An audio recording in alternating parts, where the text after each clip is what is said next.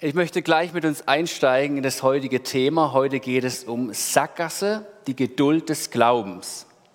Meine Frau und ich, wir waren Anfang 30, als sich unsere Vermutung medizinisch bestätigte, dass wir auf natürlichem Wege keine Kinder bekommen können.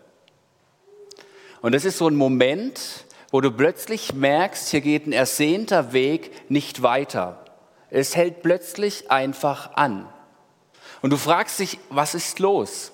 Und wo ist Gott in dieser Situation? Heute Nachmittag geht es um solche Sackgassenmomente. Und ich glaube, jeder von uns kennt solche Sackgassenmomente, ob kleine oder ob große. Und die Herausforderung solcher Sackgassenmomente sind die, dass sie uns herausfordern, dass sie uns einengen, dass sie uns manchmal die, die Luft zum Atmen nehmen und dass wir uns fragen, wie soll es eigentlich weitergehen und wo bist du Gott in der Situation? Unser Glaube wird auf die Probe gestellt. So ging es auch mir in der damaligen Situation, als wir diese Nachricht erhalten haben. Da fragst du dich, wie, wie es weiter? Und Gott, was sind deine Gedanken über mein, über unser Leben? Du hattest so deine Vorstellung von Familienplanung, wie das Leben aussehen könnte. Gott, du bist doch ein guter Gott. Was sind deine Gedanken? Wie willst du in diese Situation hineinsprechen? Ich, ich, ich habe keinen Plan, habe auch keine Kraft dazu. Ich musste an, in der Vorbereitung an verschiedene Sackgassenmomente denken. Vielleicht findest du dich in dem einen oder anderen Moment wieder, wo du sagst, okay, hier geht's nicht weiter. Das ist eine Situation, die mich einengt. Das sind, das sind Sorgen, das sind Ängste und die werden auch noch befeuert in dieser Situation. Und ich komme da irgendwie selbst nicht wieder raus. Vielleicht empfindest du zurzeit, dass dein Glaube leer und tot ist. Du fragst dich, wo ist Gott in dieser Situation? Vielleicht bist du auch schon seit einigen Jahren am Kämpfen, am Struggeln und, und du versuchst, alte Lebensmuster abzulegen und du sagst, ich will ja auch loswerden. Du bist am Kämpfen und am Kämpfen und am Kämpfen, aber es passiert nichts, es, es, es verändert sich nichts. Ich musste in der Vorbereitung daran denken, dass es vielleicht dem einen oder anderen so geht, dass du gerade Kontakt zu deinen Kindern aufbaust, die schon lange aus dem Haus sind, ausgezogen sind. Du suchst den Kontakt, aber deine Kinder wollen nichts von dir wissen. Ein Sackgassenmoment. Vielleicht hast du Verheißungen, die über dein Leben ausgesprochen wurden und du fragst dich, ja gut, aber ich sehe nichts von dieser Verheißung. Was ist los? Sackgassenmoment. Du bist auf Versöhnung aus mit einer anderen Person, du machst dich auf den Weg, aber diese Person zeigt dir nur ihre kalte Schulter.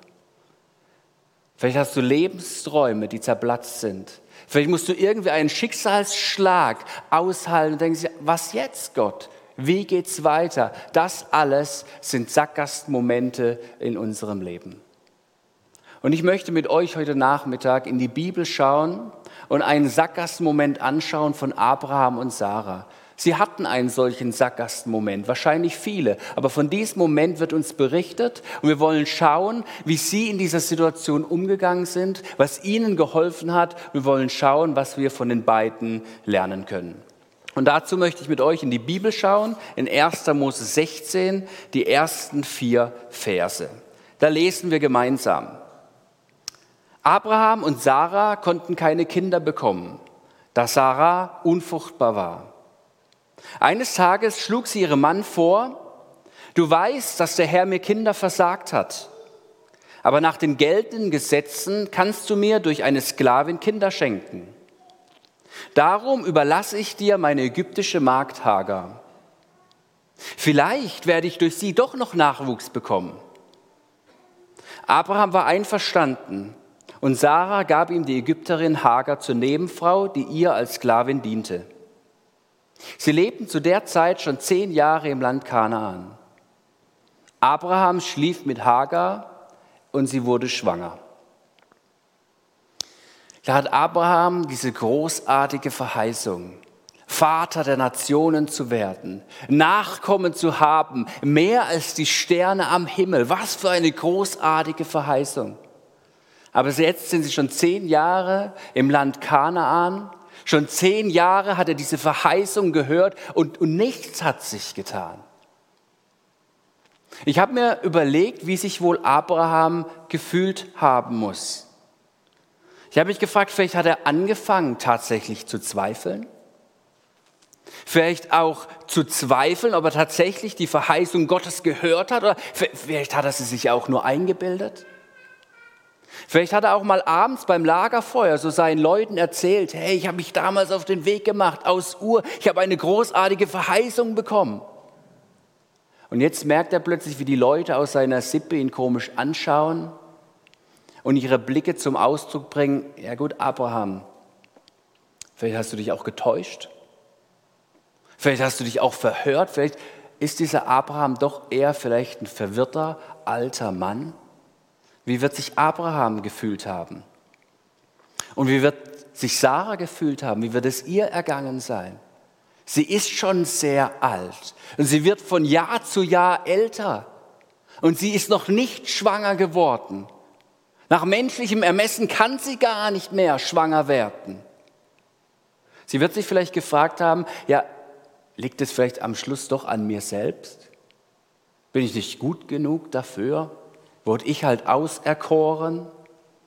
Hinzu kam vielleicht noch ihre Scham. Wird sie als die Frau in die Geschichte eingehen, von der man erzählen wird, Sarah, du Unfruchtbare? Du bist die Frau, die noch nicht mal ihrem Mann Kinder schenken kann? Damals war Kinder bekommen eine Lebensversicherung. Es war keine Frage, ob Kinder ja oder nein, sondern es war eine Lebensversicherung, überlebensnotwendig. Du hast dich nicht gefragt, ob das gerade geschickt in meine Lebensplanung hineinpasst, in meine Lebensverwirklichung, ob Kinder reinpassen oder nicht. Nein, sie waren überlebensnotwendig. Und wer keine Kinder bekommen konnte, war wohl von den Göttern verstoßen worden und war kein vollwertiges Glied in der Sippe. Wie wird es Sarah ergangen sein in diesen zehn Jahren und darüber hinaus? Was also tun in dieser Situation? Abraham und Sarah entscheiden sich für einen Weg, der damals nicht als verwerflich galt. Wir haben es gerade gelesen, dass Sarah zu Abraham sagt, aber nach den geltenden Gesetzen kannst du mir durch eine Sklavin Kinder schenken. Und deshalb kommen sie auf die Idee, dass Abraham ja einfach mit Hagar schlafen kann. Eine Ägypterin, die sie wohl aus der Zeit mitgenommen haben, als sie selbst in Ägypten waren. Was für eine Idee. Warum sind Sie nicht früher darauf gekommen? Hat es löst doch alle Probleme. Gesagt, getan. Abraham schläft mit Hagar, sie wird schwanger und später wird uns berichtet, dass ihr Sohn Ismael zur Welt kommt. Was für ein Fest. Die Verheißung Gottes geht in Erfüllung. Herr Gott ist doch ein treuer Gott. Er ist treu, er hält sein Versprechen. Was für ein großartiges Fest. Ist das nicht das ersehnte Happy End?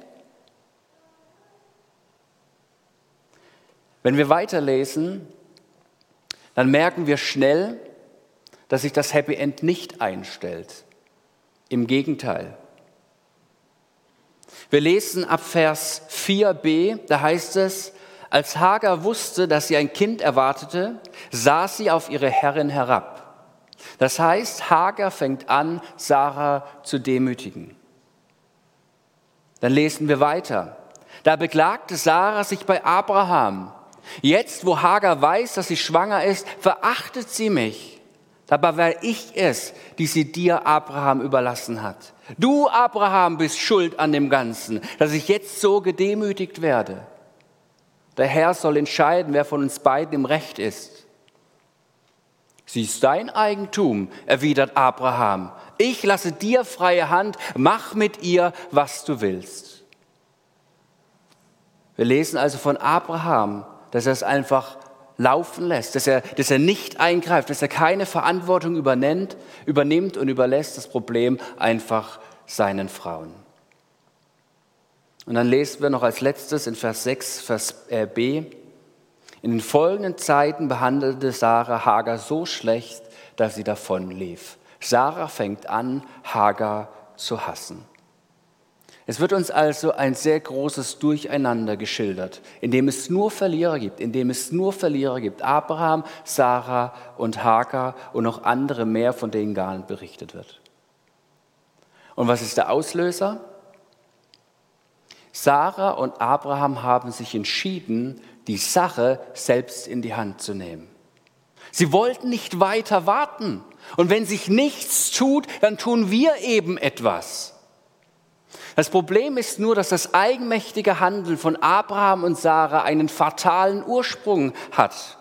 Vielleicht ist euch aufgefallen, als ich vorher diese Verse gelesen habe, da sagt Sarah zu Abraham, du weißt, dass der Herr mir Kinder versagt hat.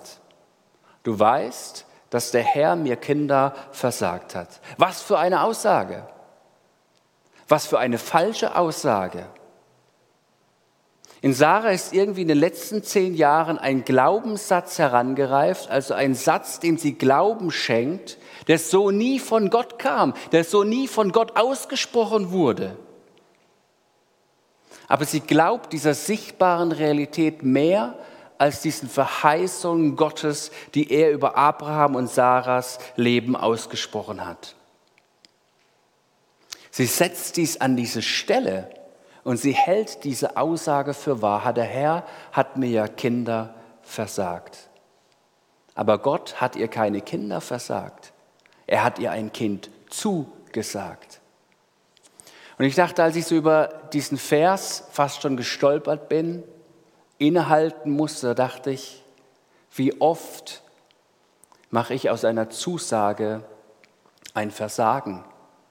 Wie oft schleichen sich in meinem Leben so biblische Glaubenshalbwahrheiten in mein Leben ein und wie oft schenke ich diesen Halbwahrheiten mehr Vertrauen als den eigentlichen Verheißungen, die mir durch das Wort Gottes zugesprochen werden. Wahrheiten, die tatsächlich Leben versprechen würden. Und so baut manchmal und vielleicht auch dein Leben auf verzerrten Halbwahrheiten auf. Und wir verwundern uns, warum unser Leben an der einen oder anderen Stelle so verzerrt ist. Sarah ist irgendwie fest davon überzeugt, der Herr, er hat mir Kinder versagt.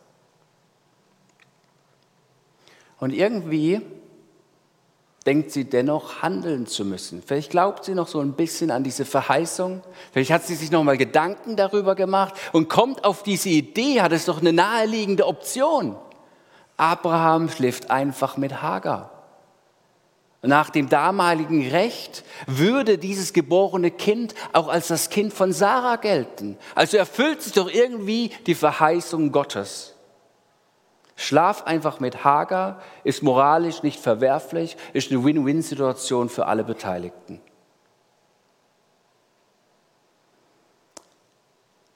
Wir lesen allerdings und haben es gehört, dass die eigenmächtige Entscheidung von Abraham und Sarah weitreichende Folgen hat. Sogar die Jahrhunderte hinweg. Die Jahrhunderte hinweg bis heute. Ismael gilt als Stammvater der Araber.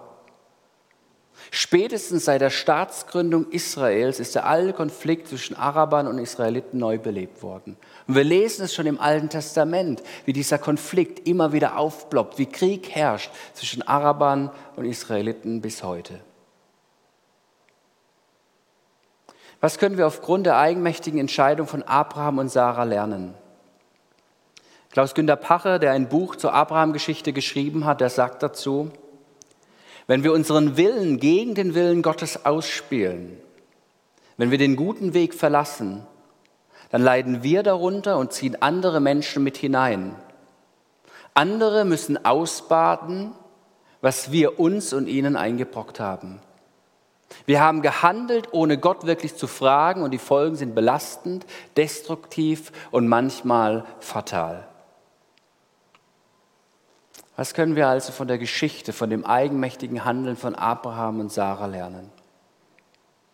In Momenten, in denen es sich so anfühlt, als ginge es nicht weiter, als würden wir uns im Kreis drehen, als wären wir in einer Sackgasse angelangt, dann lasst uns dabei nicht das Vertrauen auf Gott verlieren.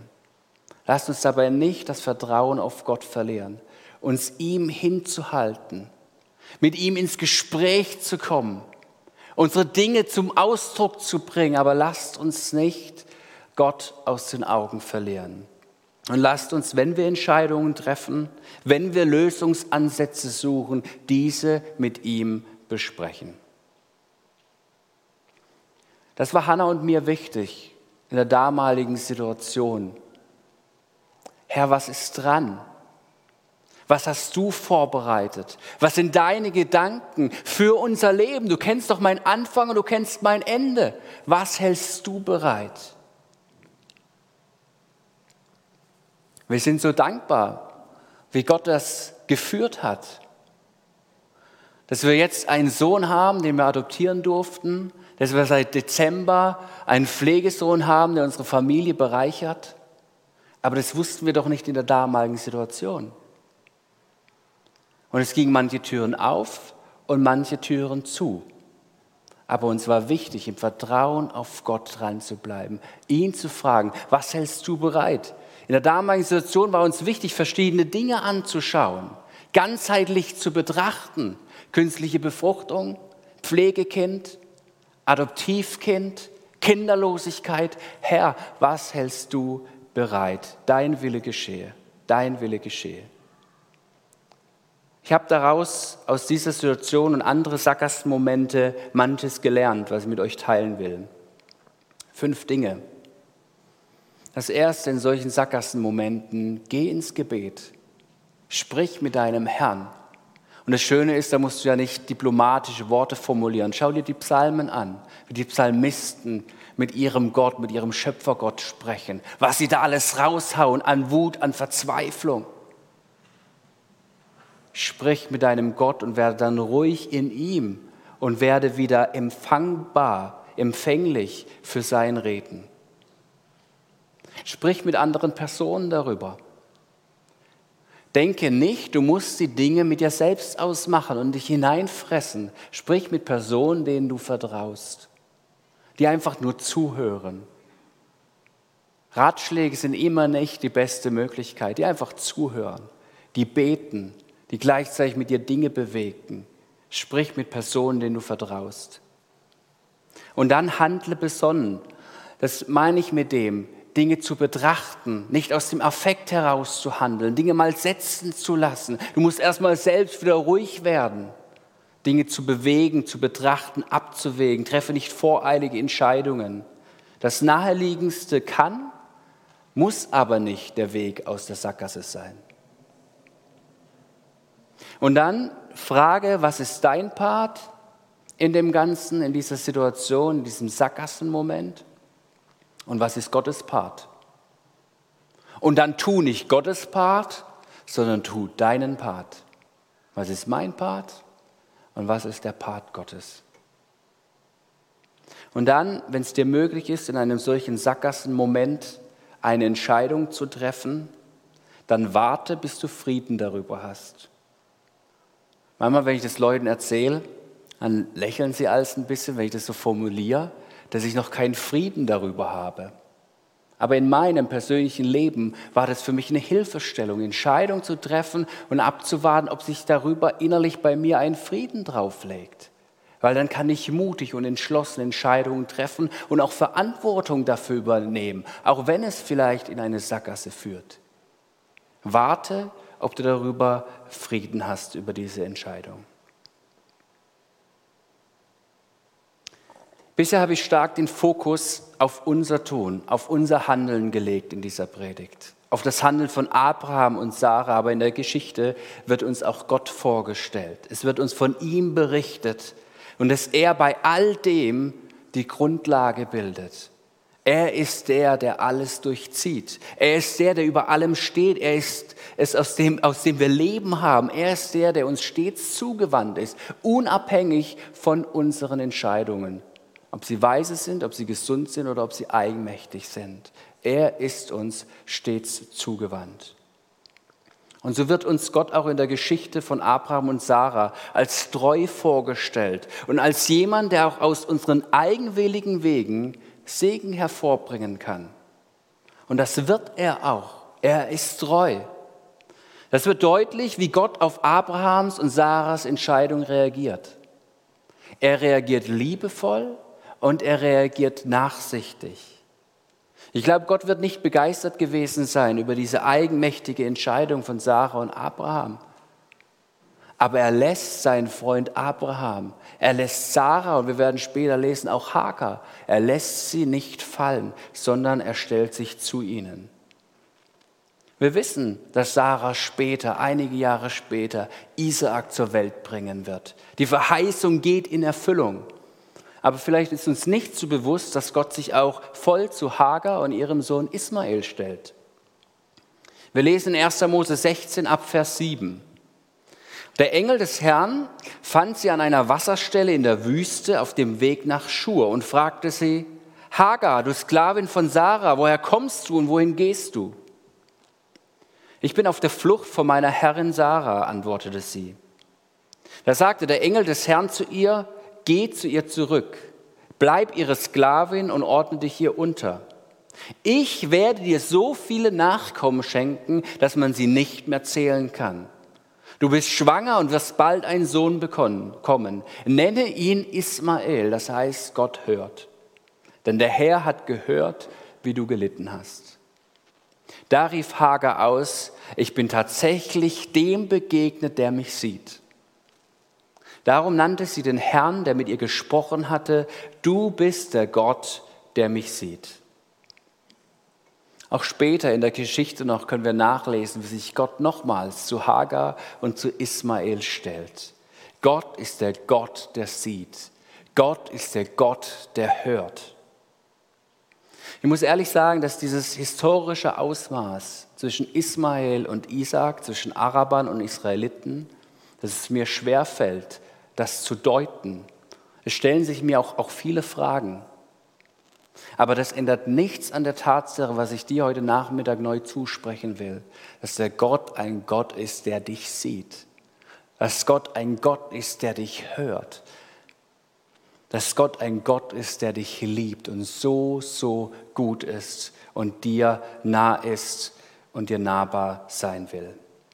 Er hat Abraham, er hat Sarah, er hat Hagar gesehen, er hat sie gehört und er sieht auch dich und mich und er hört auch dich und mich.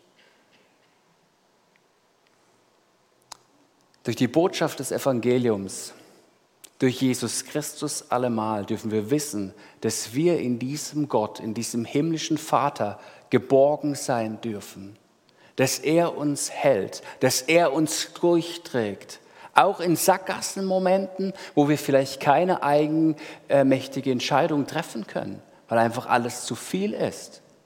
Wir uns die Situation nicht selbst ausgesucht haben wo es Dinge nicht sofort lösen. Bei Sarah und Abraham waren es über zehn Jahre und darüber hinaus. Aber Gott ist treu und er ist erfahrbar und er bleibt dasselbe gestern, heute und in alle Ewigkeit. Er hat das Ganze im Blick. Ob ein kurzer Moment, eine Situation oder eine lange Lebensphase. Ich freue mich an dieser Stelle, euch zwei Männer aus unserer Reihe vorzustellen. Das sind zum einen Daniel Tollo und zum anderen Leonel Schmidt. Ich habe sie im Vorfeld gebeten, ob sie uns von ihren Zeugnismomenten erzählen. Und ich schätze die beiden sehr. Daniel Tollo ist ein sehr guter Freund von mir, früherer Jugendleiter, hier in der Gemeinde groß geworden, schon immer irgendwie in der Gemeinde. Und Leonel ist einer, den ich über die Jugendarbeit kennengelernt habe, schätzen gelernt habe, bin mit ihm in einer Mentoring-Beziehung, habe schon vieles von ihm lernen dürfen, seine Sicht auf das Leben und seinen Glauben. Und ich freue mich, dass ihr heute euer Zeugnis erzählt von euren Sackgassenmomenten. Und ich darf euch bitten, zu mir hier auf die Bühne. Wir nehmen hier Platz auf den Barhockern.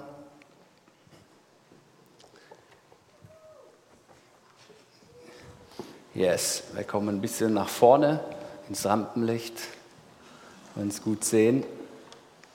Yes.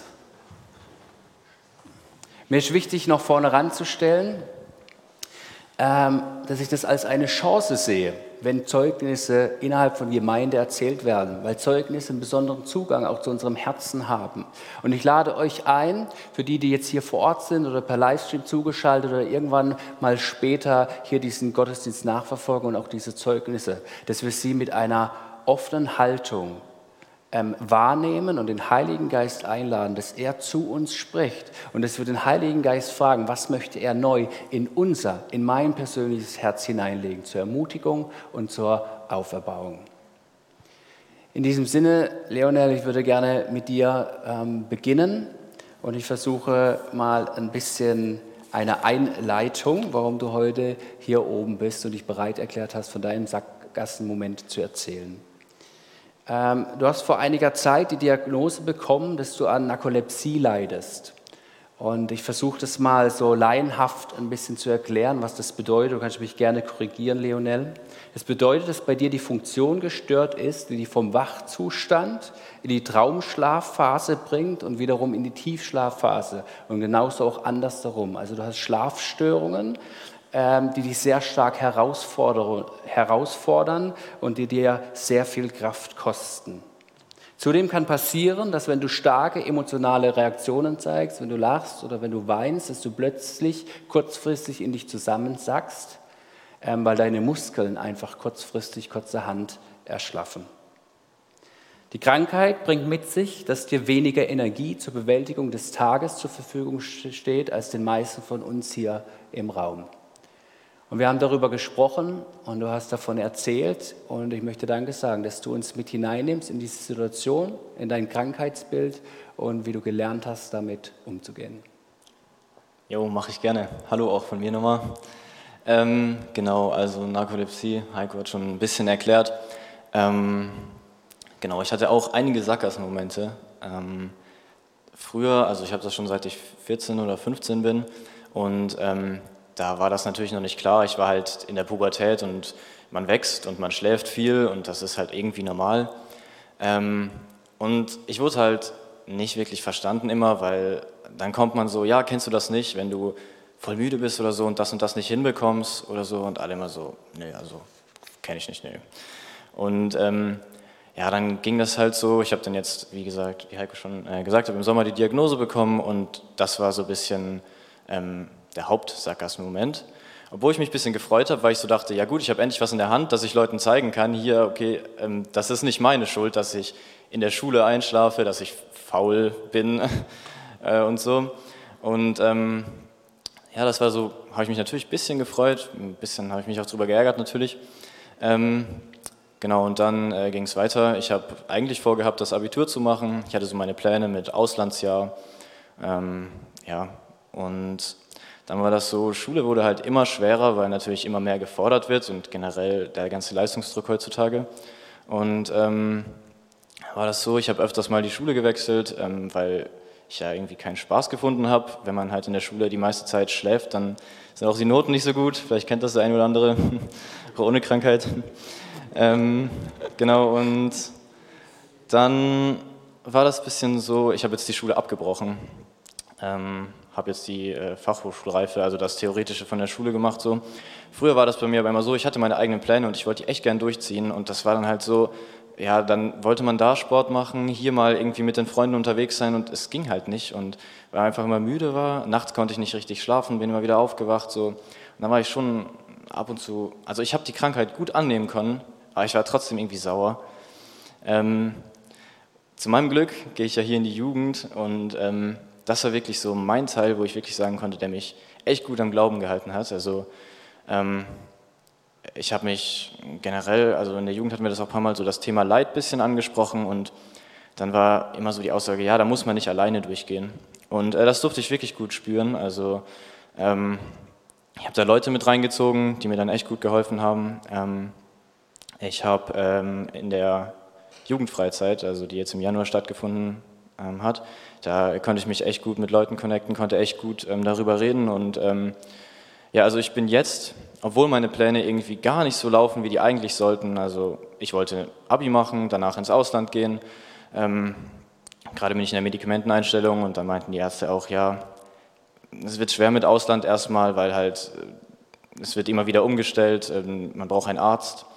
Es gibt wenig Ärzte hier in Deutschland dafür, muss man immer warten und so. Äh, genau. Aber ähm, ich äh, darf jetzt gerade einfach frei haben. Ich darf jetzt, ich genieße es voll. Ich habe gerade wirklich keine Pflichten so wirklich. Äh, es tut voll gut und ähm, die Leute verstehen das und dafür bin ich so dankbar. Und ähm, genau, ich habe auch wirklich spüren dürfen, wie mein Herz eigentlich in der Zeit relativ unangefochten war. So. Also es, es war schon ab und zu so, dass ich wirklich sauer war und so dachte, okay, wieso muss es jetzt sein? Wieso kann ich nicht einfach die nötige Energie haben? Wieso? Wieso ich so? Aber ähm, es war auch so, dass ich da wirklich einen Frieden drüber finden konnte und dass es mir mittlerweile ähm, eigentlich echt gut damit geht und ähm, dass ich froh bin, besonders zu sein. So. Und äh, genau. Ja, vielen Dank dir für, für diese Offenheit, für das Mit hineinnehmen. Du hast schon ein paar Dinge angesprochen, die dir in dieser Zeit geholfen haben. Vielleicht kannst du es nochmal so auf den Punkt bringen oder gibt's, gibt es etwas, was du anderen empfehlen würdest, die so einen oder einen ähnlichen Sackgassenmoment haben, was ihnen helfen könnte? Auf jeden Fall.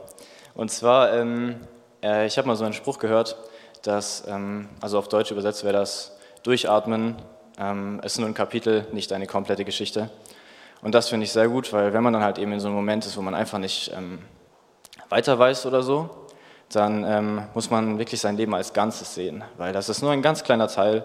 Und wenn man jetzt die Kraft dafür findet, da durchzuhalten und da durchzugehen, dann äh, ist es danach meistens umso besser. Und ähm, deswegen immer, wenn ich jetzt wieder in so eine Situation komme, denke ich mir so, durchatmen ist nur ein Kapitel, du schaffst das. Danke dir, Leonel.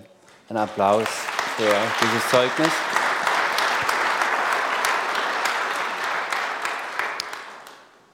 Ich bin dankbar, dass auch Tollo sich bereit erklärt hat, von sich zu erzählen. Er wird uns in seinen Sackgassenmoment hineinführen. Und ich möchte vorab ähm, sagen, dass wir ja oft an Zeugnissen es lieben, wenn es ein Happy End gibt. Aber was ist, wenn sich dieses Happy End noch nicht abzeichnet? Und es war im, im Vorfall wichtig, dieses Empfinden ähm, auch so eine Art des Zeugnisses zu, zu erzählen, weil sich vielleicht der eine oder andere von euch darin wiederfinden kann und selber solche Momente für sich wahrnimmt. Und so bin ich dankbar, dass du dich bereit erklärt hast, uns in, in deinen Sackgassenmoment hineinzunehmen. Ähm, und du darfst einfach ein bisschen erzählen. Jetzt muss ich erstmal kurz tief durchatmen. Ja, so emotionale Geschichten sind nicht so, so mein Ding, sage ich mal, hier jetzt vorne zu stehen, zu reden, wenn es einen ja noch so richtig mitnimmt und es nicht. Ich habe das, was ich euch erzähle, habe ich jetzt wirklich wenige Leute bisher ja, mitgeteilt, weil ja, ich bin jetzt schon auch eher der Typ, der das mit sich selbst ausmacht, aber der dann doch auch Freunde hat, mit denen er das teilen kann. Ich fange jetzt mal an. Also ich kann schon gar nicht mehr sagen, wie lang das ist, also sechs Jahre, acht Jahre, gab es für mich diesen Moment, diesen Zeit, als ich ähm, ja von Gott gefühlt verlassen wurde, also wo alles auf einmal weg war, als ob ich ähm, in ein tiefes schwarzes Loch falle, das kein Ende hat und ähm, wo, ich, wo ich gar keinen Halte mehr gefunden habe.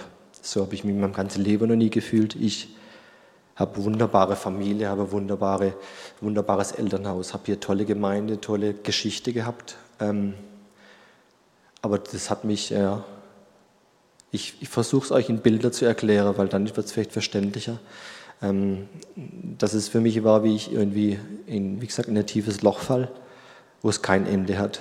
Und das hat ganz schön lang gedauert und ja, ich bin auf meinen Lieblingshügel hier gegangen, wo ich als Jugendlicher auch schon war und wo ich in Jugendzeit oft war und habe mit Gott gehadert und habe mich nach ihm gesehnt und er hat sich mir nicht gezeigt. Er, als ob er, ja, wenn ich es positiv ausdrücken wollte, als ob er in Ferien gegangen wäre für ein paar Wochen. Nur dass diese paar Wochen sich ähm, ja, nicht äh, ja, nicht nach zwei Wochen wieder da war, sondern sich immer gezogen hat und gezogen hat, ich verzweifelt bin und ja, die Psalme mich dazu motiviert haben, ähm, das auch wirklich rauszuschreien und mit Gott wirklich zu hadern und auch zu zweifeln und das auch zu sagen und ihm das an den Kopf zu werfen, all meinen Frust und meinen Zorn, meine Wut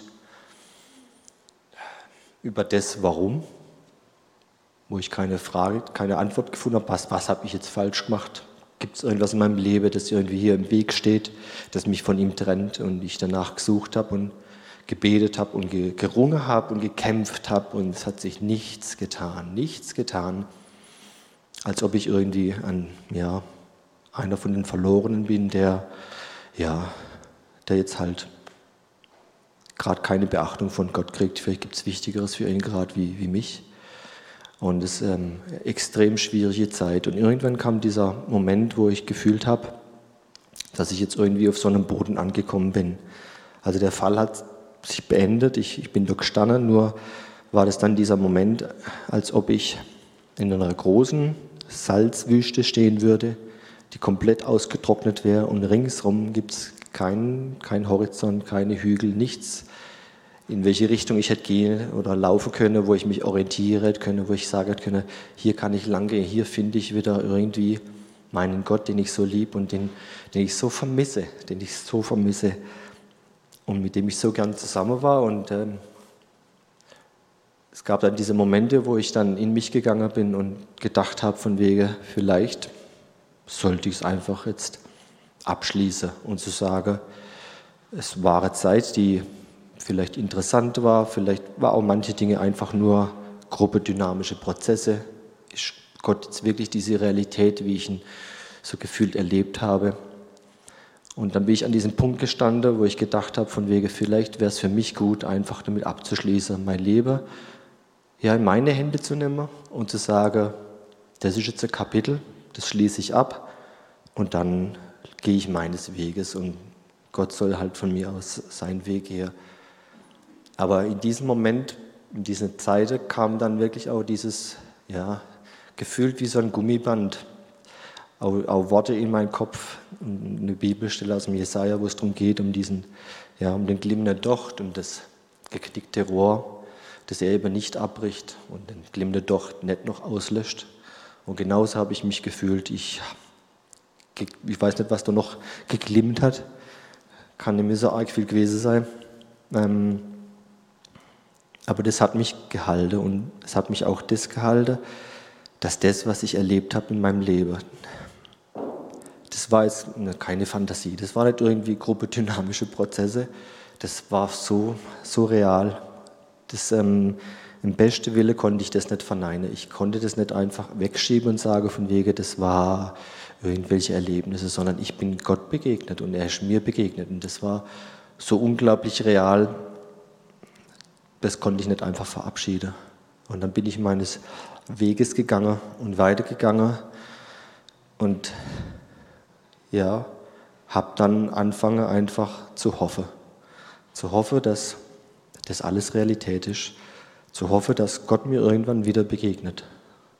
Und das war jetzt nicht irgendwie so ja, negative Hoffnung, sondern so, so positive Hoffnung, mich da irgendwie festzuhalten und festzukrallen. Und ähm, nicht loszulassen. Und das ist auch dieser Moment, in dem ich jetzt irgendwie gerade so stehe, dieses ich, ich halte mich fest, wie meine Tochter sich als an, wenn ihr auch Kinder habt oder kleine Kinder sieht, die sich einfach am Fuß festhalten und so klammere ich mich fest, halte mich fest, lass nicht mehr los, weil ich gar nicht anders da kann. Alles andere macht für mich keinen Sinn. Und ähm, als jetzt Gemeindefreizeit war, das dann sozusagen der letzte Punkt, ähm, an einem Abend, wo ich dann ein bisschen Zeit gehabt habe und nachzudenken, kamen mir all diese Bilder wieder, die mein Leben so begleitet haben, dieser Fall und diese trostlose ja, und auch aussichtslose Wüste. Und dann äh, kam auf einmal ein Bild, als ob ich mich bewegen würde, wirklich rennen würde. Und dann bin ich so erschrocken, dass ich in dem Moment meine Augen schnell wieder geöffnet habe, weil ich das überhaupt so gar nicht erwartet habe. Und so sitze ich jetzt hier und warte hoffnungsvoll, ohne irgendwelche, ja, sage ich mal, negative Gedanken gegenüber Gott, sondern eher in diesem Moment zu leben, was ich alles jetzt schon habe lernen dürfen. Vielleicht habe ich jetzt den Fremden, manchmal auch den unnahbaren Gott kennengelernt, den Gott, der, den ich nicht zur Verfügung habe, den ich sozusagen nicht für mich benutzen kann. Das ist vielleicht eine komische Art und Weise, über Gott zu reden, aber ich habe auch mit dem Johannes geredet und der hat zu mir gesagt, du, du hast vielleicht nur das bekommen, was du wolltest. Ich wollte tiefere, engere Beziehung, wollte Gott näher kennenlernen. Jetzt habe ich halt vielleicht eine fremde, geheimnisvolle Art von Gott kennengelernt, mit der ich jetzt umgehe darf. Soweit kann ich heute schon sagen, dass ich umgehen darf und dass ich auch hier sitzen kann und darüber reden kann, ohne irgendwie zu sagen, ah, das wird eh alles nichts, sondern einfach mit dieser Hoffnung, mit dieser Hoffnung leben kann. Und wenn es heute Abend passiert, bin ich überglücklich. Wenn das erst nächste Woche passiert, so sei es. Und wenn es erst am Ende von meinem Leben sein soll, ich weiß einfach, dass ich nichts anderes kann, wie mich an ihm festhalte. Beim Abraham hat es auch sehr lange gedauert. Von mir aus müsste nicht so lange dauern. Aber ich weiß, dass ich Gott begegnet bin und ich weiß, dass er auch mir bestimmt wieder begegnen möchte. Ja, danke dir, Daniel. Gibt es was, wo du sagen würdest, du hast auch ein bisschen angesprochen, was dir in dieser Zeit geholfen hat oder was du empfehlen würdest, was gesund gut ist, mit in so einem Sackgassenmoment umzugehen? Irgendwann das Vertrauen zu finden, mit Leuten zu reden. Und zwar, mh, hm, ja, vielleicht sich die Leute wirklich aber auch gut auszusuchen. Weil was man in diesem Moment überhaupt gar nicht brauchen kann, sind so Plattitüde oder bet doch mehr oder vertrau doch mehr oder lass dich mehr auf Gott ein. Also ich bin oft hier im Gottesdienst gesessen und habe versucht, mich auf ihn einzulassen und habe gesehen, wie andere gesagt haben, wie ihnen Gott begegnet sind. Und ich bin da gesessen und habe gedacht, an meinem Stuhl ist er heute mal wieder vorbeigelaufen. Also deswegen würde ich sagen, Leute zu suchen, denen man vertraut, die einem wirklich nur zuhören. Und warst ja auch einer, der mir einfach nur zugehört hat. Und es gab noch ein paar andere, die mir zugehört haben. Und es hilft, sprachfähig zu werden und auch wieder ja, Hoffnung zu schöpfen. Äh, ja, so. Ja. Vielen Dank dir. Dürft auch gerne mit dem Applaus reagieren.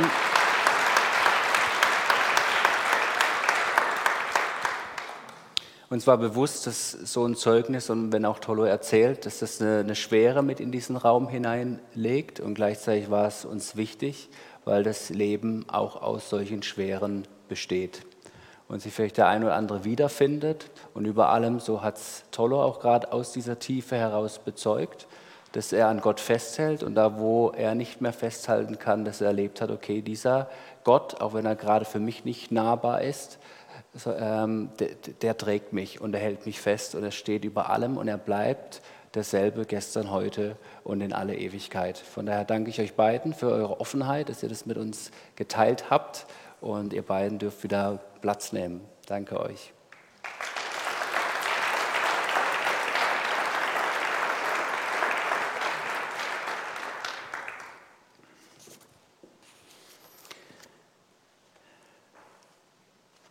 Wie schaffen wir hier jetzt die Brücke und den Bogen in eine Lobpreiszeit?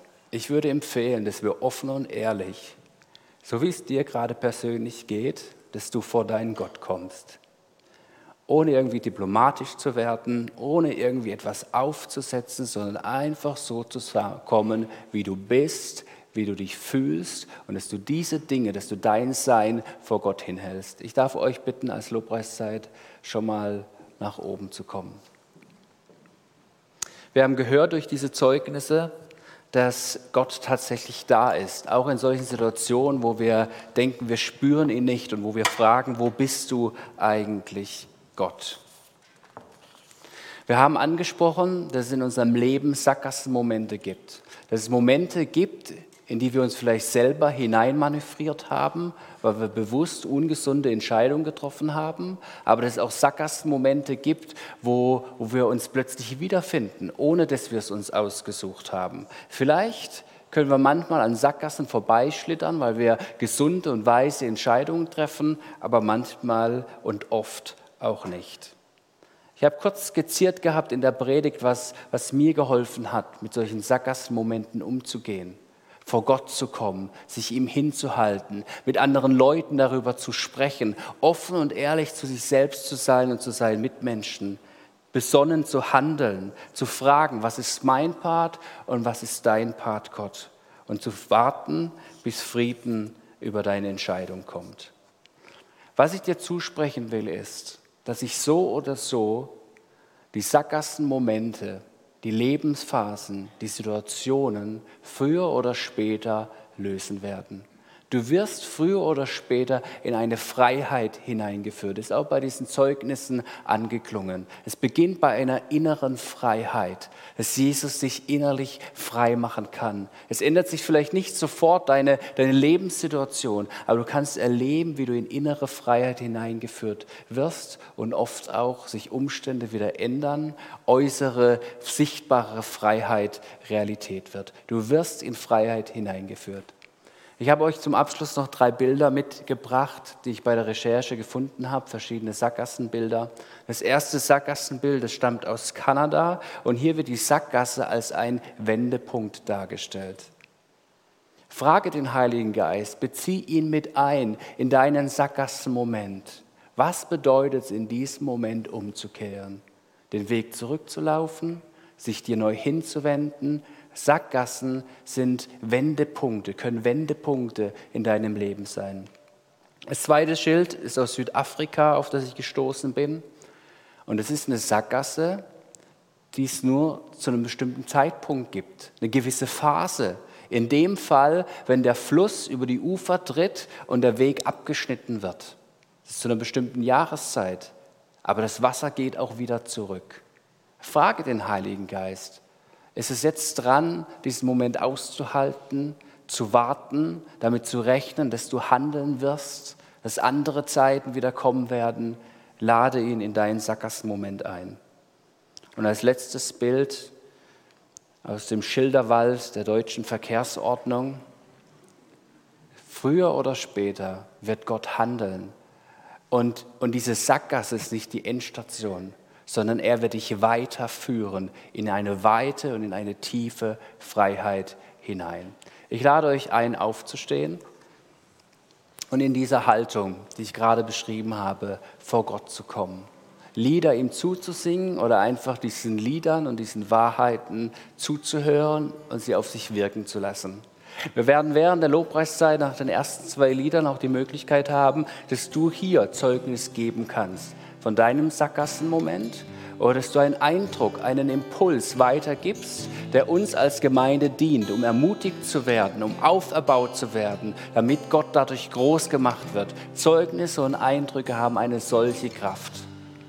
Jesus, ich möchte Danke sagen, dass du gegenwärtig bist. Danke, dass du uns so nimmst, wie wir sind. Danke, dass wir uns vor dir nicht verstellen müssen. Danke, dass wir in unseren Sackgassenmomenten unseres Lebens vor dich treten dürfen. Da, wo wir uns am Ende fühlen, da, wo wir denken, es geht nicht weiter, da, wo wir fragen, wo bist du eigentlich, da bist du dennoch da und gegenwärtig. Und wir beten es jetzt aus über unsere einzelnen Lebenssituationen dass wir dich in diesen Momenten erfahren dürfen, dass du dich zeigst als der, der du bist, als das Licht, das Licht in Dunkelheit bringt, als derjenige, der Wärme spendet, als derjenige, der Trost spendet. Wir preisen deine Größe und deine Herrlichkeit und wir ergreifen das jetzt neu im Glauben und wir wollen es aussprechen, ob wir uns danach fühlen oder nicht. Wir wollen sagen, du bist größer, du bist stärker, du bist gewaltiger, du bist gut und du bleibst der Gute und du bleibst der uns Zugewandte. Du bist derjenige, der der uns sieht, du bist derjenige, der uns hört. Und auf dieses Wort stellen wir uns, auf dieses Wort stellen wir uns. Danke, Jesus, dass du hier bist. Danke, Heiliger Geist, dass du heute Nachmittag, wenn Menschen das hier hören, dass du einfach Sackgassenmomente löst in deinem Namen. Auf deine Weise, auf deine Weise, Heiliger Geist, auf deine Weise, weil du uns kennst, weil du uns gemacht hast, du kennst unser Anfang und du kennst unser Ende. Und diese Haltung geben wir uns ganz neu heute Nachmittag dir hin. In Jesu Namen. Amen.